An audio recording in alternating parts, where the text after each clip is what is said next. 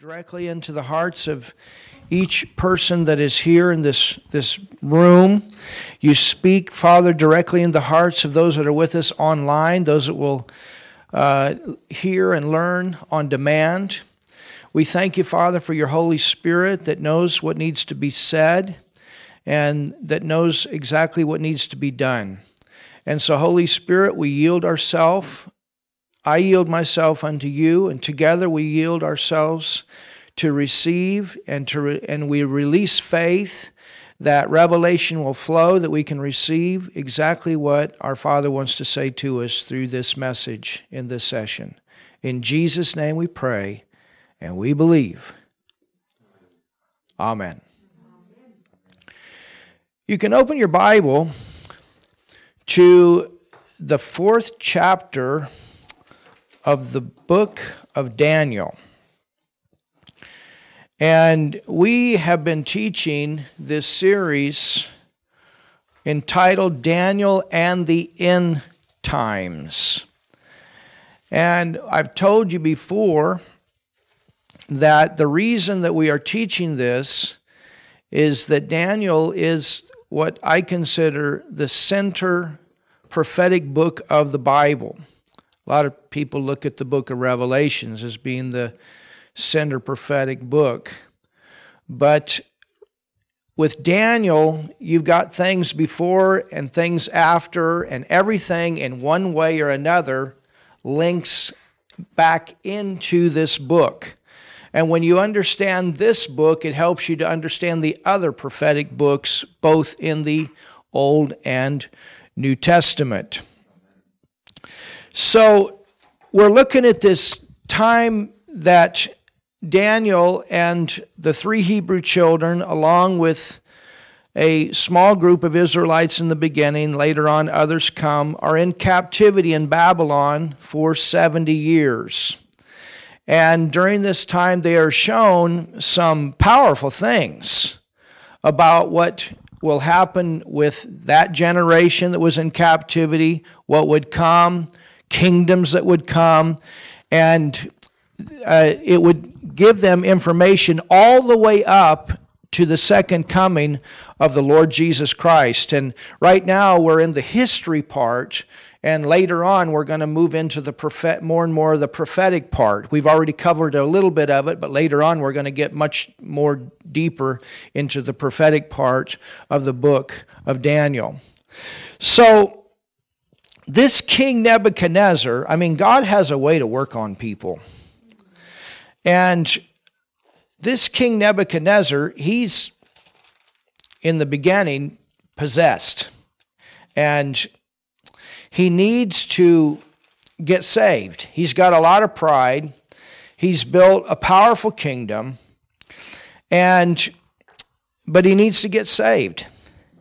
I got to do something here, Rudolph. I guess I don't know if I get getting hacked right now or what, but this is really crazy here.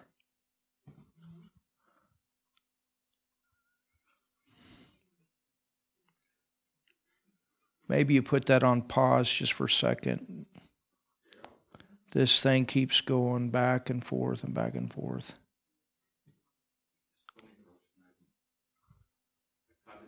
Okay. You can check. I don't know if I hope we're not getting hacked.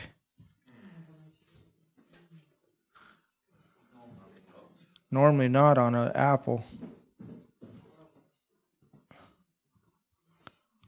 Uh, I think I know what's going on. I know what's going on, Rudolph. Now it completely went off. I had this down here on. Oh, okay. That's what the problem is. You need it? No? I just turned it off. But now I'm trying to get this whole thing shut off.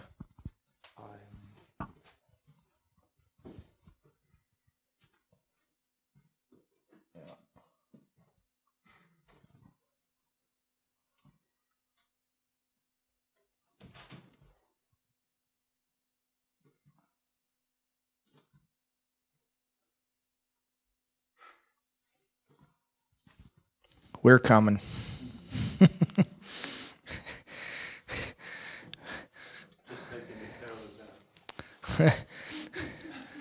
I actually have Uh, I was on YouTube. I I have a program where you speak and it types. But the problem is my browser was on and it kept going from one screen to the next. Yeah, he was uh, listening today. I see that. Go ahead and click that on there. Yeah, there you go. So I'll be back here in a second. that very annoying. Okay, we're back. Praise God. Good. Thank you. Thank God for a good tech man. I forgot to turn that off. So, so anyway, um, in the fourth chapter of Daniel, we find this king finally gets saved, and it's it's interesting how it happens. I mean, you know, you you would think he would have got saved right after the first dream he had. When Daniel interpreted that, he told him what he dreamed, and then told him the interpretation of it. Then you had the situation with Shadrach, Meshach, and Abednego that got thrown into the fiery furnace. They didn't burn. And he looked, and there was a fourth man, one that looked like the Son of God. And when he pulled him out, they gave credit unto the Lord. He acknowledged that it was their God, but he didn't get saved. And so now we have another situation. And I want us to read these verses first, and then we're going to come back to the scripture that we left off in our last teaching in the 17th chapter of the book of Jeremiah. So look here in the fourth chapter of Daniel. It says, Nebuchadnezzar the king, unto all people, nations, languages, that dwell in all the earth, peace be multiplied unto you. I thought it good to show the signs and wonders that the high God hath wrought toward me. So, the first two verses, he's writing from his saved standpoint. He's finally come to the point of recognizing where the signs and the wonders came from, and finally come to the point of recognizing that the God of Daniel is the high God. That is his God. He is saved, finally. Verse 3 how great are his signs, and how mighty are his wonders. His kingdom is an everlasting kingdom.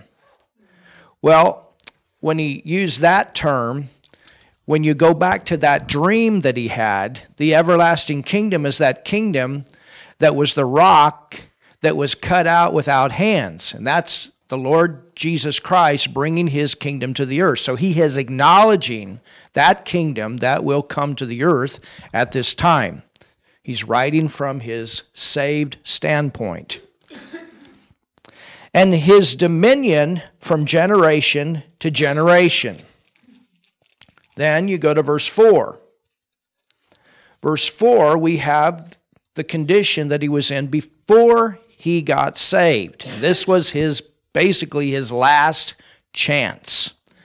Verse 4, it says, Nebuchadnezzar was at rest in mine house. I, Nebuchadnezzar, was at rest in mine house and flourishing in my palace. I saw a dream which made me afraid, and the thoughts upon my bed, and the visions of my head troubled me.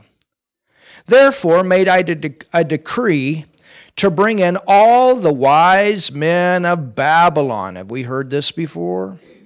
Before me, that they might make known unto me the interpretation of the dream.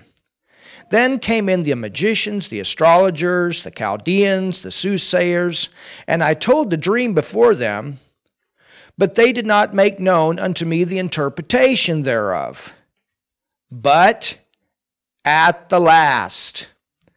Daniel came in before me, whose name was Belshazzar, according to the name, notice, of my God. So he's talking about the God that he was worshiping before he finally got saved. And in whom is the Spirit of the holy gods, and before him I told the dream, saying, O Belshazzar, master of the magicians, because I know that the spirit of the holy gods is in thee, and no secret troubleth thee. Tell me the visions of my dream that I have seen and the interpretation thereof. Thus were the visions of mine head in my bed I saw, and behold, a tree. In the midst of the earth, and the height thereof was great. The tree grew and was strong, and the height thereof reached into heaven, and the sight thereof to the end of the earth. The leaves thereof were fair, the fruit thereof much. And it was meat for all. The beast of the field and the shadow under it, and the fowls of the heaven dwelt in the boughs thereof, and all flesh was fed of it. I saw in the visions of my head upon my bed, and behold, a watcher. And a holy one came down from heaven. He cried aloud and said thus Who down the tree? We've seen this before too. And cut off the branches shake off his leaves, shatter his fruit. Let the beast get away from under it and the fowls from his branches. Nevertheless, leave the stump of his roots in the earth, even with a band of iron and brass in the tender grass of the field and let it be wet with the dew of heaven, and let his portion be with the beasts and the grass of the earth. Let his heart be changed from man's, and let a beast's heart be given unto him, and let seven times pass over him. Seven times is a period of seven years. We're going to look at this and see exactly what happens. This matter is by the decree of the watchers and the, the demand by the word of the holy ones to the intent that the living may know that the Most High ruleth in the kingdom of men and giveth it to whomsoever he will and setteth up over it the basest of men. This dream I, King Nebuchadnezzar, have seen. Now thou, O Belshazzar, declare the interpretation thereof, forasmuch as all the wise men of my kingdom are not able to make known unto me the interpretation. But thou art able, for the Spirit of the, look at this, of the holy gods is in thee. So he's still thinking here that the holy gods of the Chaldeans are giving Daniel this ability to interpret dreams. He still had not gotten saved when he called on Daniel to give him the interpretation of this dream. Now, I want to go back to Jeremiah where we left off because we were talking about trees. We believers are called trees of righteousness, the planting of the Lord. We read the scripture in Psalms chapter 1 in verse 1 it says blessed is the man that walks not after the counsel of the ungodly nor stands in the path of the unrighteous, nor sits in the seat of the scornful. But his delight is in the law of the Lord, and in this law doth he meditate day and night, and he is like a tree planted by rivers of water that brings forth his fruit in its season, and everything he does shall prosper.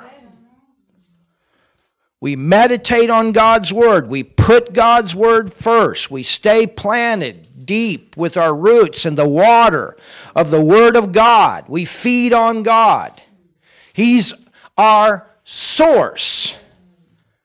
You understand? And what we're going to see here, Daniel was is is one tree and as a tree, he's got his roots planted in God. That's his source. He has to depend upon his own ability to give the interpretation of these dreams. You understand? Shadrach, Meshach, and Abednego, when they were in that fiery furnace, their source was not the, the, the strength or the power of man. If they had been there by their own power, their own ability, their own strength, they would have burned up. But their roots were in deep in God. And because their roots were plugged into God, they had another source that produced a miracle and enabled them not to burn up in that fire. Daniel was plugged into the same source. It's so important we are to be in this world but not of it. We can walk through this world, yea, though I walk through the valley of the shadow of death, I shall fear no evil. Why? Because my source is not this world. My source is God. And regardless of what happens in the world, when you're plugged into God, He's going to work your stuff out. Hallelujah. This is why people got fear right now. If, you, if you're making the circumstances of the world your source, you're going to be in fear. But when you keep God and His Word as your source, you can walk through this thing. Amen. Hallelujah. So that's one tree, the tree of righteousness. But the, the, the dream that Nebuchadnezzar had was actually a dream pertaining to himself. He was his own tree. He was his own strength. He was his own source. And because of that, we're going to find out that his kingdom fell. It fell to the point that he ended up wandering in the wilderness for seven years as a crazy, mad man. His own um, leaders turned against him. It's kind of interesting. After the election, or after the, the inauguration yesterday, now, you know, and, and, and all of a sudden Antifa starts burning down the cities and busting the businesses up again. Amazing. I guess they didn't get what they wanted. Yeah, it happened in Seattle and, and in Portland. Back to the back to the riots, back to the busting down the buildings. You understand? Well, I tell you what, I pray confusion in the devil's camp.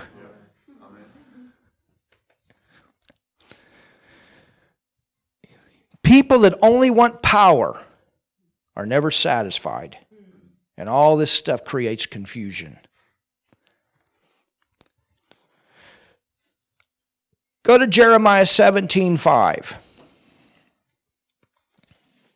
And amazing you didn't hear much about it in the media. Hmm the false prophets, the fake news false prophets.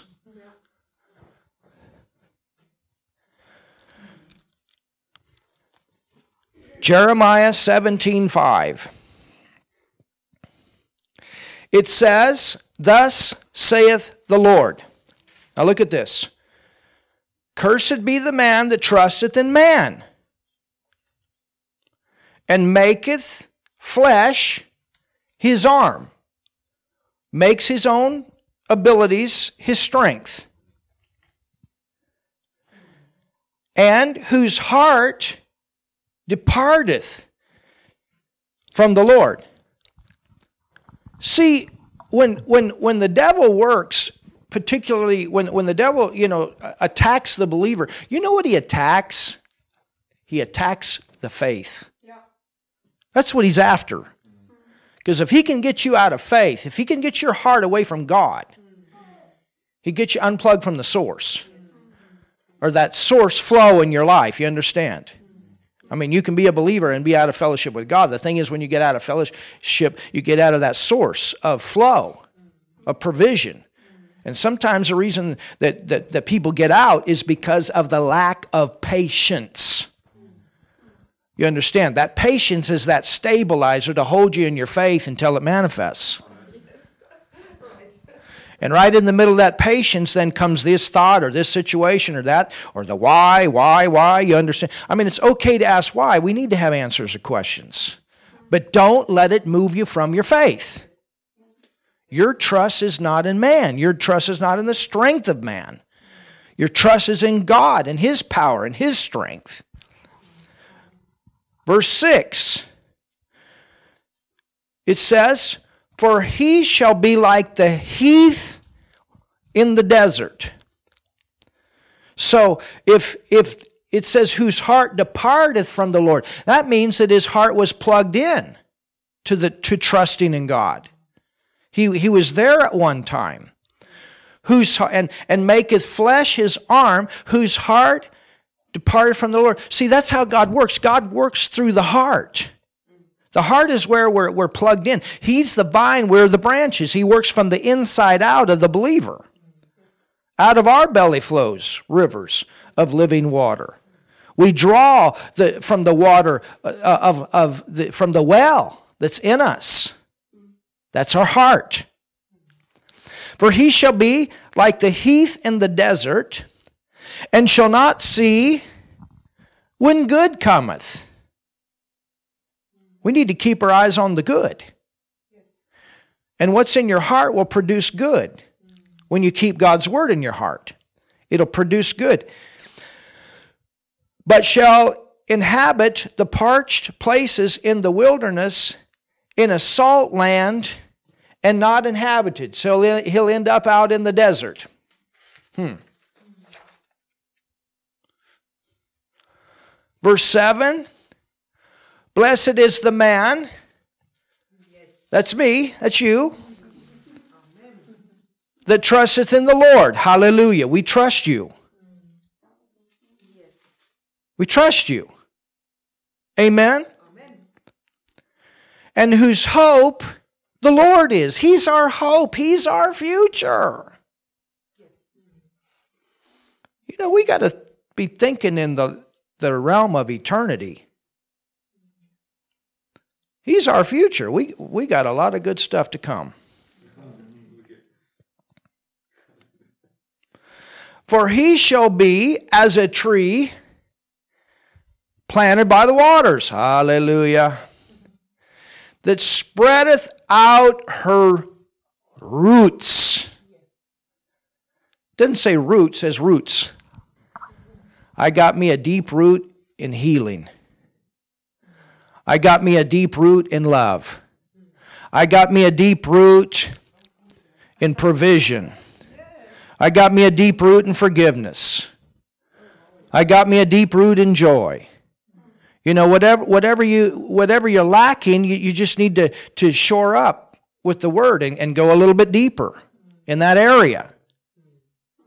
You understand? It, we, we grow. And, and the thing is, don't forget this the root system begins before the fruit is produced. And the root system you don't see right away. But you and, and, and this this is the thing, you know, people they they get saved and then wonder why everything isn't all of a sudden happening. Well, you know, if things are happening, it's because somebody's praying. And that's why it's important for you and I to carry the new babies for a while. But then there's a point that everybody got to grow up. And there's a point that everybody's got to get the roots down deep for themselves. And this is why we tell people all the time you need to get plugged into the Word. You need to get you a Bible. You need to get into a good Bible teaching and preaching church that's going to help you to understand the Word, that knows, you know, people that know the Word of God. Amen. You need to know this word, deeply planted in the word of God. And you you you you you're planted into it. It's the God's word is seed, God's word is water, God's word is what causes you to grow and eventually God's word becomes fruit in your life in all the different areas.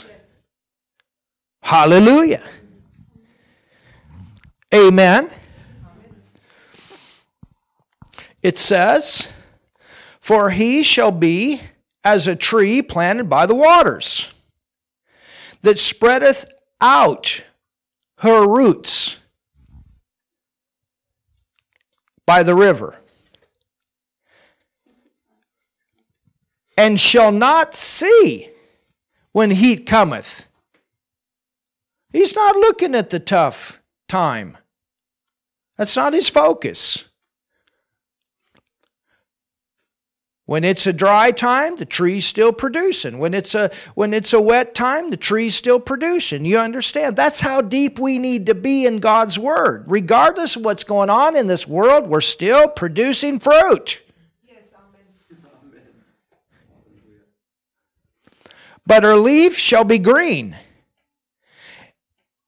and shall not be careful in the year of drought. He's not worrying in the year of drought. He's not worrying when the economy's going sour in the nation. I don't know how God's going to work all this stuff out. And I'm praying, you know, we're praying for the city right now. We're praying for the nation right now. I, I hurt for people that aren't saved. But I know one thing we're going to make it. And I know one thing you're going to make it. Why? Because my source is not this city. Our source is God. In some way, He's going to work it all out. Hallelujah.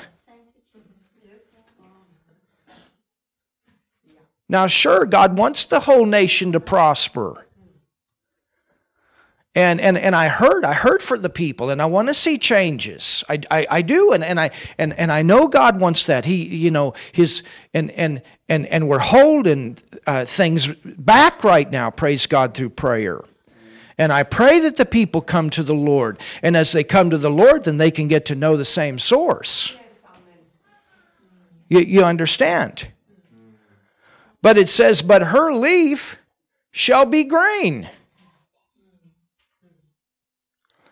and shall not be careful in the year of drought. God's going to show us. He's going, you know, he, he, showed Joseph how to make it seven good years and seven years of famine. They were prepared. Praise God. We made some changes before things started happening because we knew what was coming. We're going to know what's coming. God's going to show us, He's going to prepare us.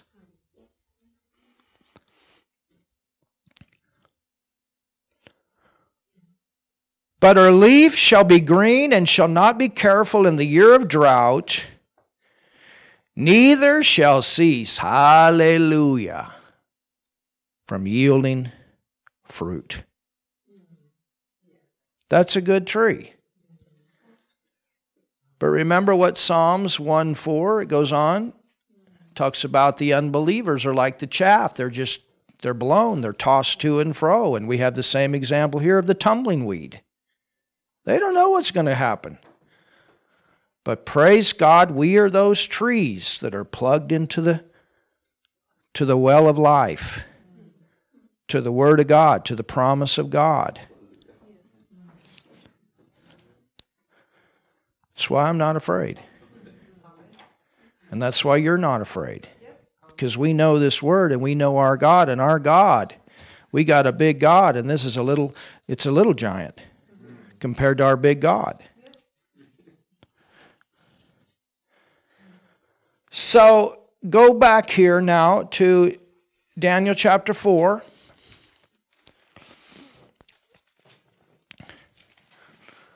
And let's begin. Let's go back to verse 1 and let's work this let's work down these verses. I Nebuchadnezzar the king unto all people nations, languages that dwell in all the earth. I mean, before he's thinking basically about himself, building his own empire, his own kingdom. But now he's thinking about the people. Peace be multiplied, shalom unto you, salvation unto you. Safety unto you, protection unto you, the goodness of God unto you. You see a heart change here because this king in the first two verses is writing from his believing standpoint.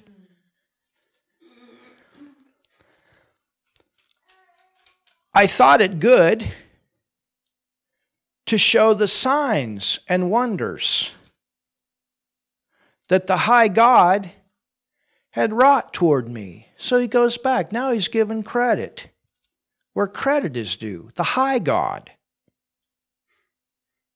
The high God is Daniel's God.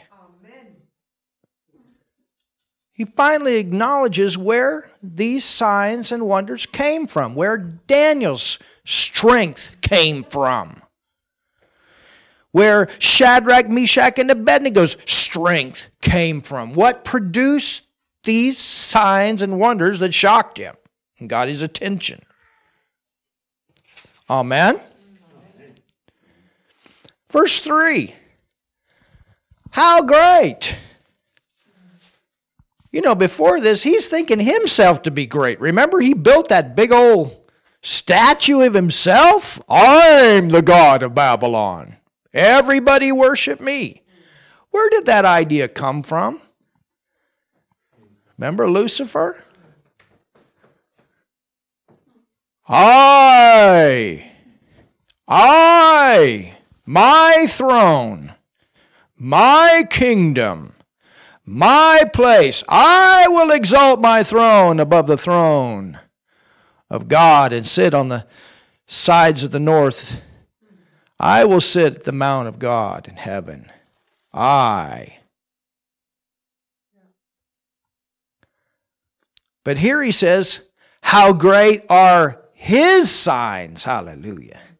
And how mighty are his wonders. It's the same in the New Testament. The gifts of the Spirit are given to exalt Jesus.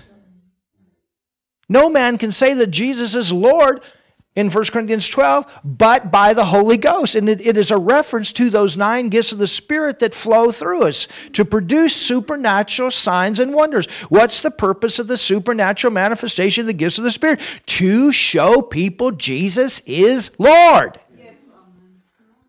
to get their attention. How mighty are his wonders! I mean, think about that lame man that walked in to that prayer time of all those religious people in the book of Acts. He hadn't walked 40 years. Nobody else has been able to get him healed. Think about that. That was, that was a mighty sign, a wonder. Everybody wondered. Think about it when they were locked up in that prison and no chance to get out, and a guard in front of the door. And they go to open up the prison to bring him before the council, and those guys are out preaching on the street again. That's a wonder. How'd those guys get out of there? Think about Peter when he was walking down the streets of the city of Jerusalem, and man, they just walked off. The cripples and the, oh, I can see, oh, it's gone. There was a lot of talk going on in that city that day. so God's got a way to show up and do stuff.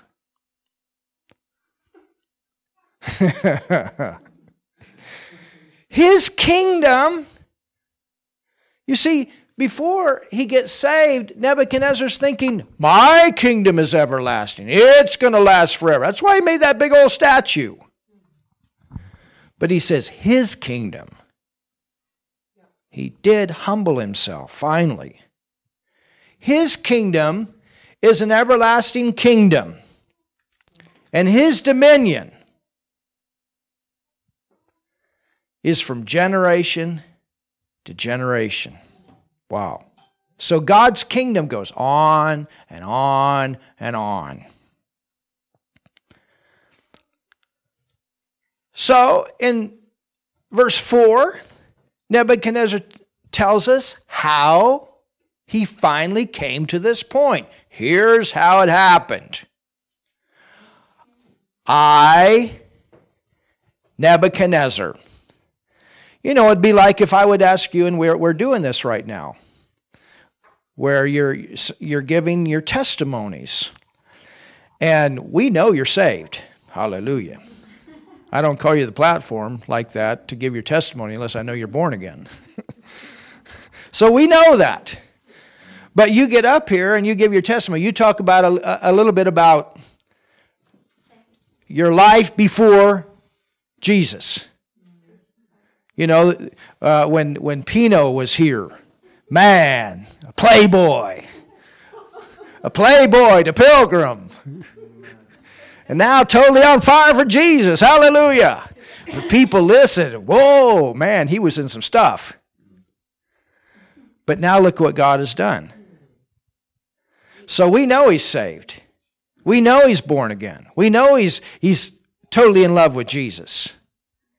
So, so we know that, but if we had a crowd here of people that were not born again, it would be good that he could tell them a little bit about who he was before. That's what Paul did. Paul talked about it. He said, I was the chiefest among sinners. So it's good to tell people a little bit about your before and after. That man's dead, he's gone, I'm new creation in Christ. But they need there needs to be some identification there. And so Nebuchadnezzar, we, he, he starts out and he lets us know that he is saved. Hallelujah. That he's serving the Most High God. He believes in the Most High God. He believes in the everlasting kingdom. He believes in the, the coming one that's going to bring his kingdom to the earth. That's the Lord God. And now he says, here's how it happened. I was at rest in mine house.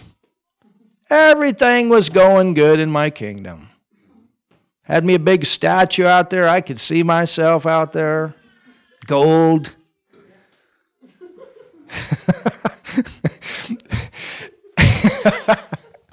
and flourishing. Flourishing is speaking of prosperity. And flourishing in my palace. The economy's doing good. We got plenty of food in, in the food bins. People are happy. There's not much crime in the city. You know, if there's any crime in the city, they just threw them in the fire. That was their capital punishment. Well, that that solved a lot of problems. you understand? I'm sure not everybody, but it was there. He said, We were doing good. I was doing good. But just because you're doing good in the world, that, that doesn't impress God.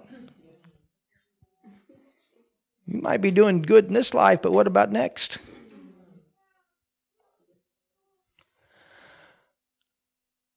I saw a dream which made me afraid. So here we go and the thoughts upon my bed and the visions of my head troubled me. We're back to that condition of being shocked.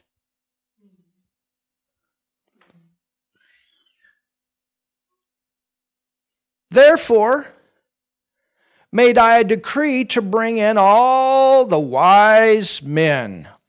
I mean, he brought them all in.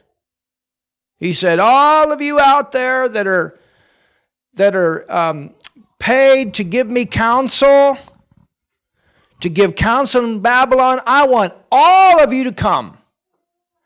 So he calls all these wise counselors to give him counsel, to give him advice, to help him. yeah. yeah, the ones that were left. well, Daniel, because of Daniel's stand, they didn't die. I made a decree to bring all the wise men of Babylon before me that they might make known unto me the interpretation of the dream. Then came in the magicians, the astrologers, the Chaldeans, the soothsayers are the fortune tellers, those that read the stars, the mathematicians, scientists, they're all there. and I told the dream before them. You know, the kingdom is doing good right now, and he doesn't want to stir anything up. He wants everything to stay in a good flow, and the last thing that he wants to do right now is to bring Daniel in again.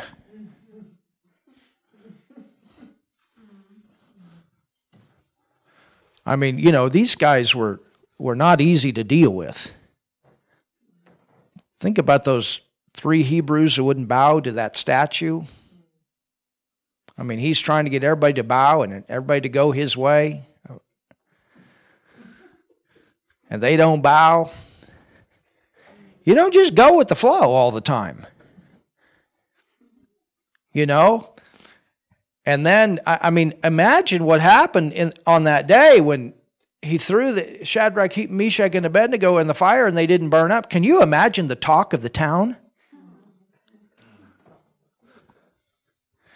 Can you imagine? I mean, the, the, the king had put out a decree for all these guys to be killed.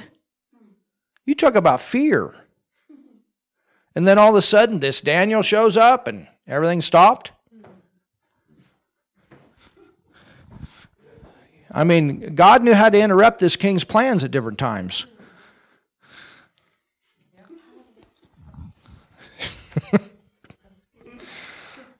I mean, that's one thing, you know, we're, we're going to watch a lot of stuff come to pass in the next few months, I promise you, because there's a lot of people praying. And we're just going to say, yep, there he is again. He's working again. Mm-hmm. I mean, you know, if you, if you think, and, and I'm not but but if you think about even with what happened in, in our in our nation and with, with this election, one of the things is that people have gotten caught. And if it had just been an easy thing, um, we'd still have all this stuff in the background. Somewhere it has to come to the surface. You understand? God has a way to bring stuff to the surface yes.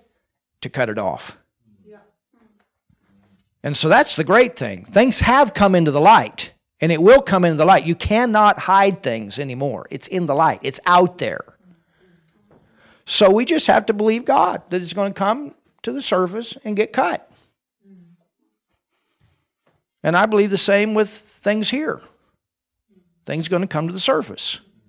We're still here. The church is still here. The light is still here. Hallelujah. We're not gone. Don't forget that. We're not gone.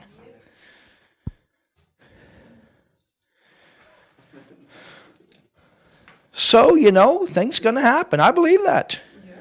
And then we're just going to say, mm hmm, there's our God again. You cannot, you think you can hide from people, but you cannot hide from Him. And you can't hide from the church that knows the Word. You can't.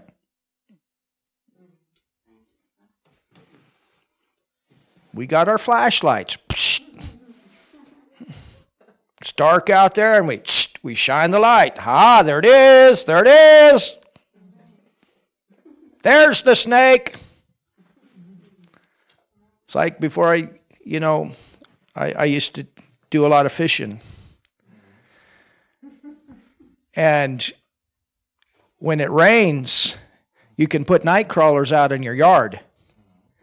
And in a few years, these are these long worms in a, in a few years after you put these night crawlers in your, in your yard, and, and they're good for your soil, and they multiply.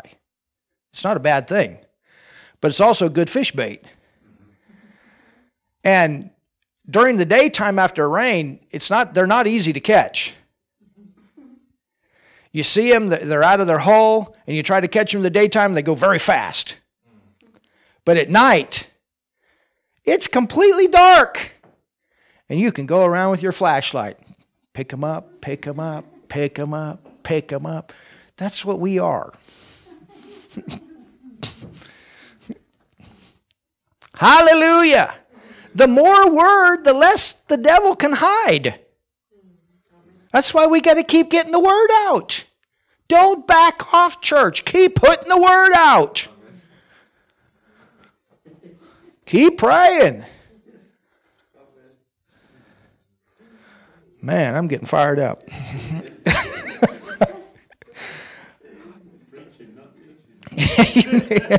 yes, almost stopped teaching, went to preaching. Amen. So, verse five, uh, verse um, five, he says, "I saw a dream, which made me afraid." Hmm. We need a fear of God in our land, in our world. And the fear is that there, you know, he, he really exists. He's really out there. Hallelujah. Jesus really exists. He's really coming. There's something beyond us. Well, we know what that is. That's our God. I saw a dream which made me afraid, and the thoughts upon my bed. And the visions of my head troubled me. He couldn't shake this. I had another dream, and it wasn't just, you know, I ate pizza and woke up and this is what I dreamed and forgot about it two days later. This was something that stuck with him. He thought about it. What was that? What was that? He couldn't stop thinking about it. it. It so much hit him in his in his soul, in his thinking, in his head. Therefore, made I a decree to bring in all the wise men of Babylon before me, that they might make known unto me the interpretation of the dream. Then came in the magicians, the astrologers, the Chaldeans, the soothsayers, and I told the dream before them, but they did not make known unto me the interpretation thereof. So the difference between this one and the one before, the one before he didn't tell him, this one he did. He wanted to help him along because he was hoping not to call Daniel. When God does something, the devil cannot give out the interpretation. God's got a way to do it that it's going to stand out for him. Hallelujah. In 1 Corinthians 2:14 the word says that the unbeliever cannot understand the things of God. It would take if God gave a dream, it was going to take a God man to give the interpretation.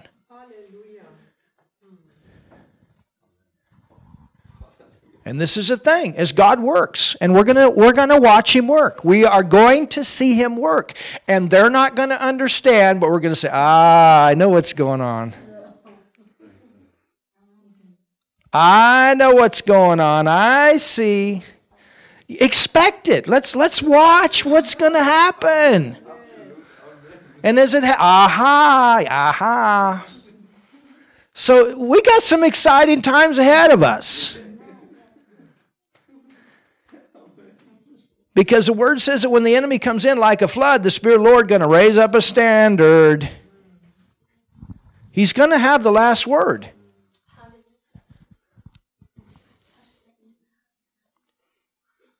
That's what I believe. They're not going to understand. It's going to be foolishness unto them. I mean, you know, they don't understand this praying in tongue stuff. There's a lot of stuff they don't understand. You know, we, we really have some very, interesting things. We believe it, that a woman had a baby without a man. And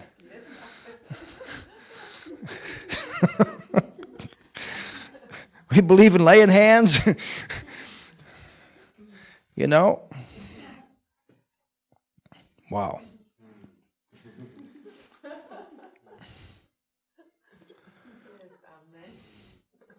You know, you just shake your head. You say, I, you know,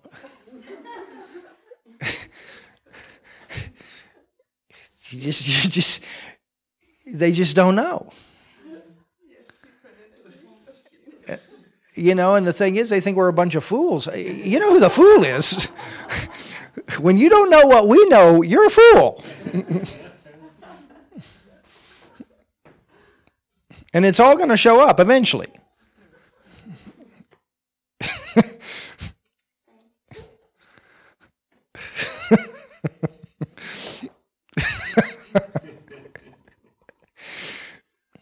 and and you know you want to you just want to say i told you. But sometimes you can't. It's not always the wise thing to do.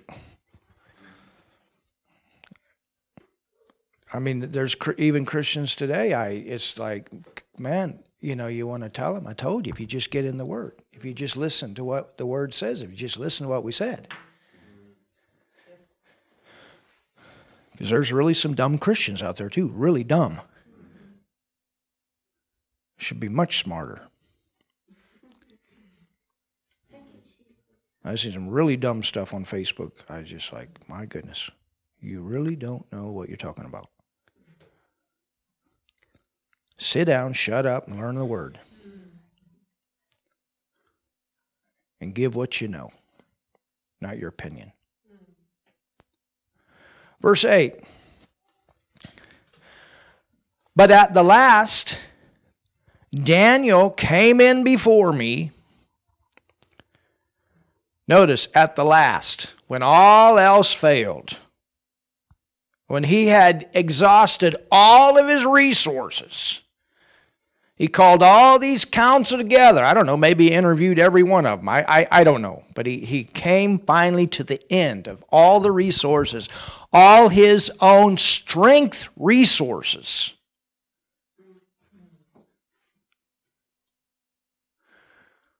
All his own kingdom resources. He's living by a different standard, by a different kingdom. Remember, we got this double kingdom. But at the last, Daniel came in before me. I think this is so cool. Daniel didn't come tooting his horn in the beginning. Do, do, do, I got the answer. He just sat cool and waited. He knew these guys were not going to come up with anything. Why? Because he knew the word and he knew God through prayer. He was a man of prayer. He was a man of patience. Sometimes, you know, sometimes you just got to let people go and go and go and go, and then finally, they'll come crying. It, it'll, it'll happen here too. People come, they get their blessing, then they go out there, and when things are going great, you tell them, get, get in church, get the word, load up. Then comes the next crisis. Here they come crying. Didn't have to go through it or you would have had the strength. You understand?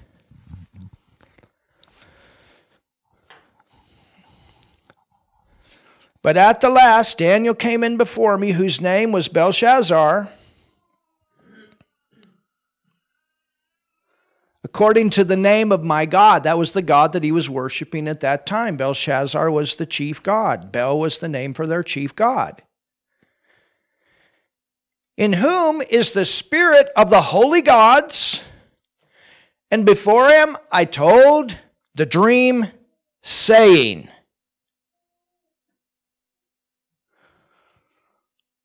O Belteshazzar, master of the magicians,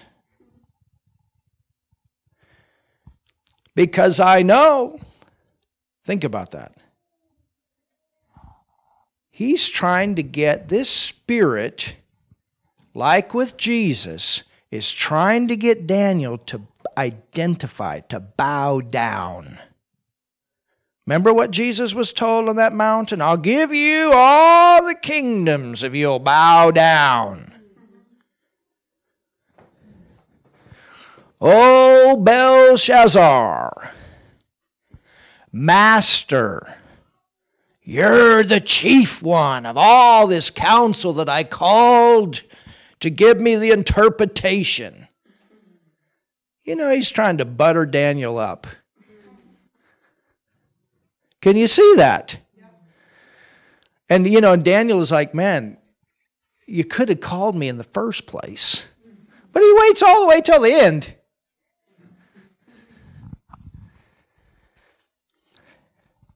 Master of the magicians, because I know that the Spirit of the holy gods is in thee, and no secret, isn't this interesting? And no secret troubleth thee. So he saw some stability there. Well, I guess so. Shadrach, Meshach, and Abednego didn't turn into fried chicken.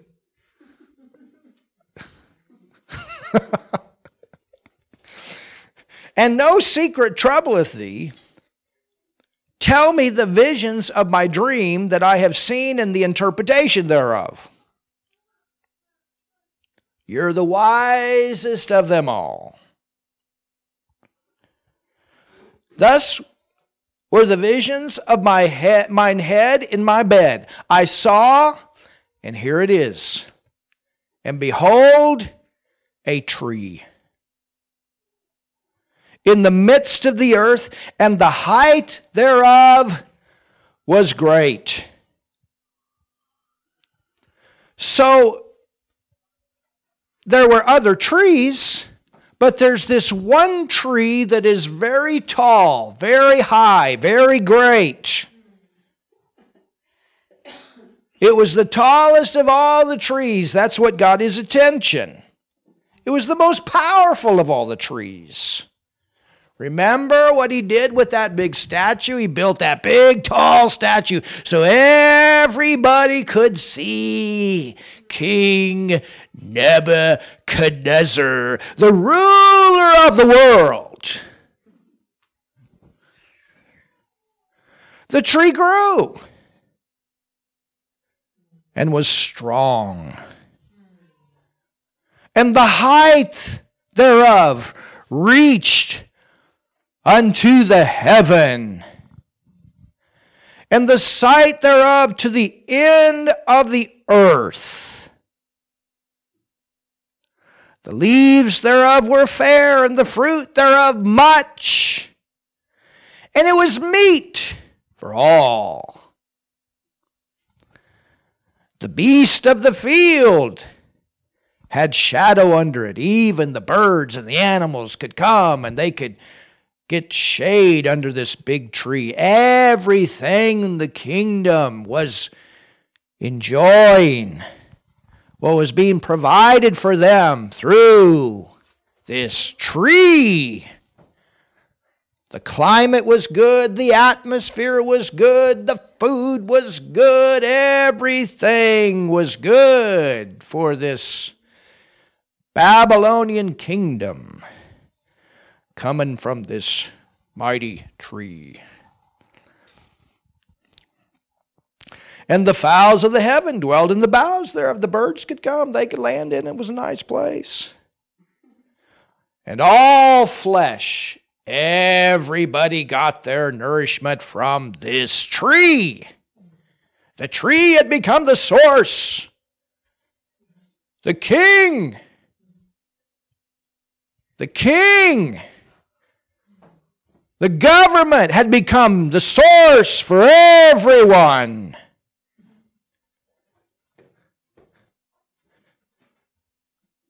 This king, you understand? I mean, this would be like being the King of Kings and the Lord of Lords. You understand? Prosperity they were strong. They had a great economy. There was plenty of food. Unemployment was down. The kingdom was at its peak of prosperity. There was great peace. The birds could come. Lots of jobs. I saw Verse 13, in the visions of my head upon my bed. And behold, a watcher.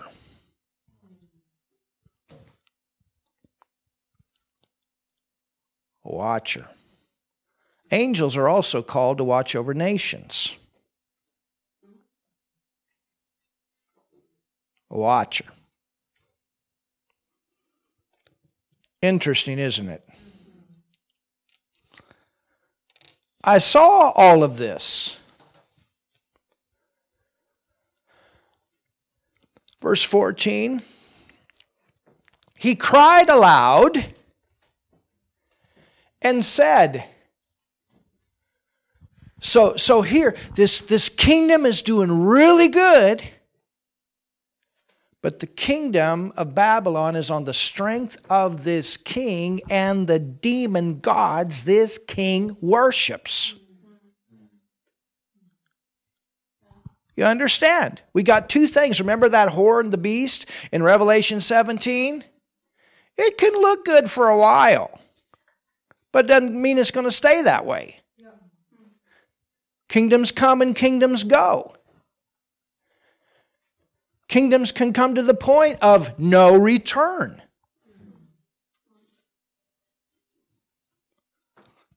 You know, God will give a chance for a while, but when pride comes to that point that the conscience is gone and there's a place of no return,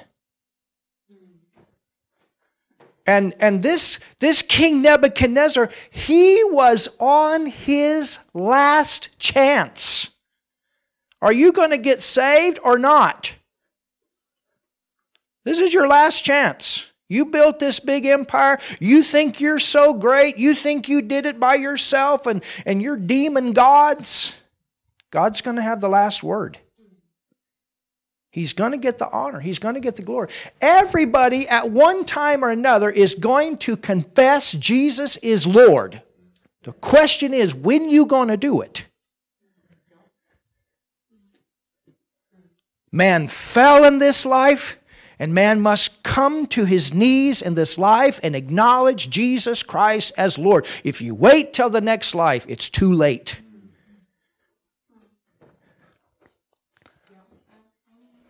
Wow. The creation is never greater than the creator. Never. God has no beginning. We have a beginning. We are never to be worshiped. This Nebuchadnezzar had come to the point, he is everything. We are everything. I provide you everything. You're doing good because of me. You understand? I'm your source. Well, what was what was what was feeding those ideas? It was that spirit. Remember? Lucifer always wants to have that place. Remember in Isaiah 14 where it says that the tree was cut down? Remember how we saw that? Same scenario right here.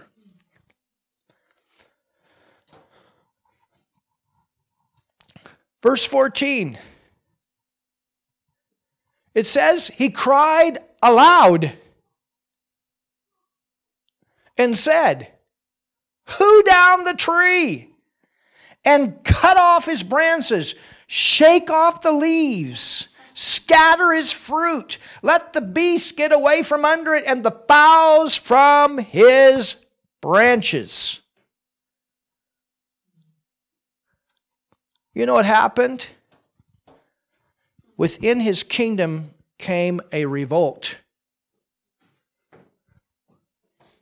Within his kingdom, there were, there were people within his kingdom that came to the point, because, you know, this, this king had a temper.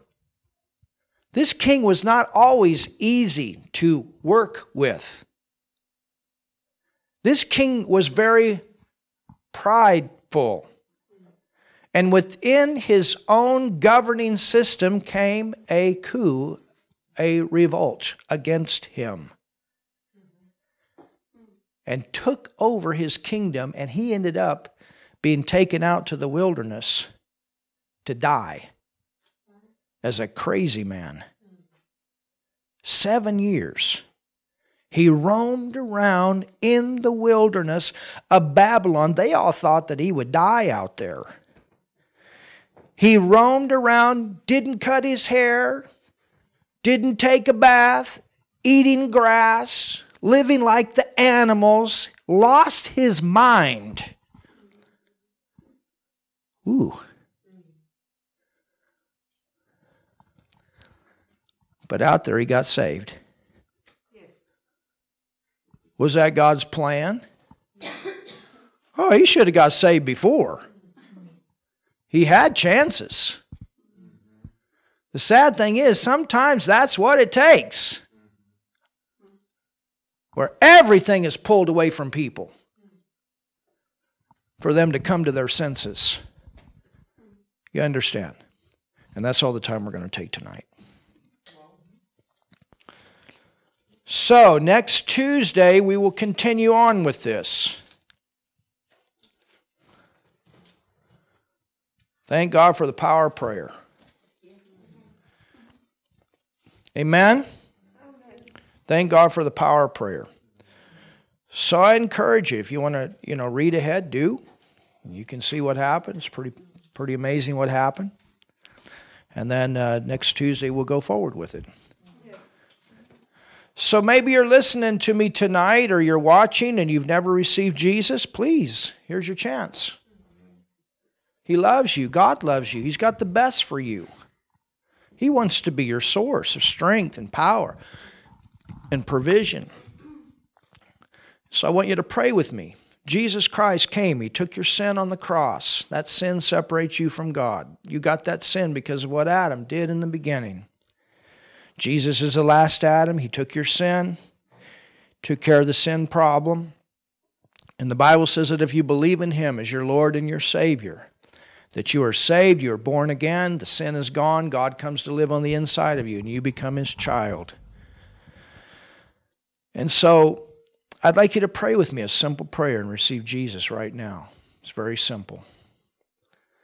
Pray this prayer God, I believe in you. God, I believe in you. I believe in your Son, Jesus Christ. I believe in your Son, Jesus Christ. I believe Jesus took my sin on the cross. I believe Jesus took my sin on the cross. I believe Jesus went to hell for me. I believe Jesus went to hell there for me.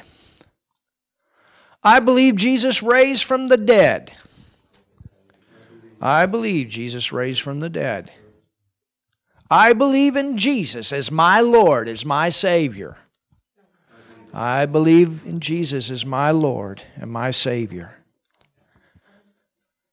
And God, now I receive your life. God, now I receive your life. You forgive me. You forgive me. I'm born again. I'm born again. I've become your child right now. I've become your child right now. And you're my father. And you're my father. Amen. You just prayed the most important prayer you could ever pray in your life. Just now. That is the most important prayer you could ever pray in your life is to receive Jesus as your Savior. Get you a Bible, learn the Bible, learn the scriptures, get into a good church. We have a good one here if you live in Foot or the area. We got a great Bible school. If you go online, it's free. It's power packed with teaching that'll help you to grow in your walk with the Lord. You don't know where there's a good church, let us know. We know pastors all over the world, and we can see about helping you to find one. So, we love you. Hallelujah. Thank you, Jesus. Father, I just thank you for this wonderful, wonderful night. Wonderful night in your word. Amen. Well, let's pray. We got some time. We're going to pray.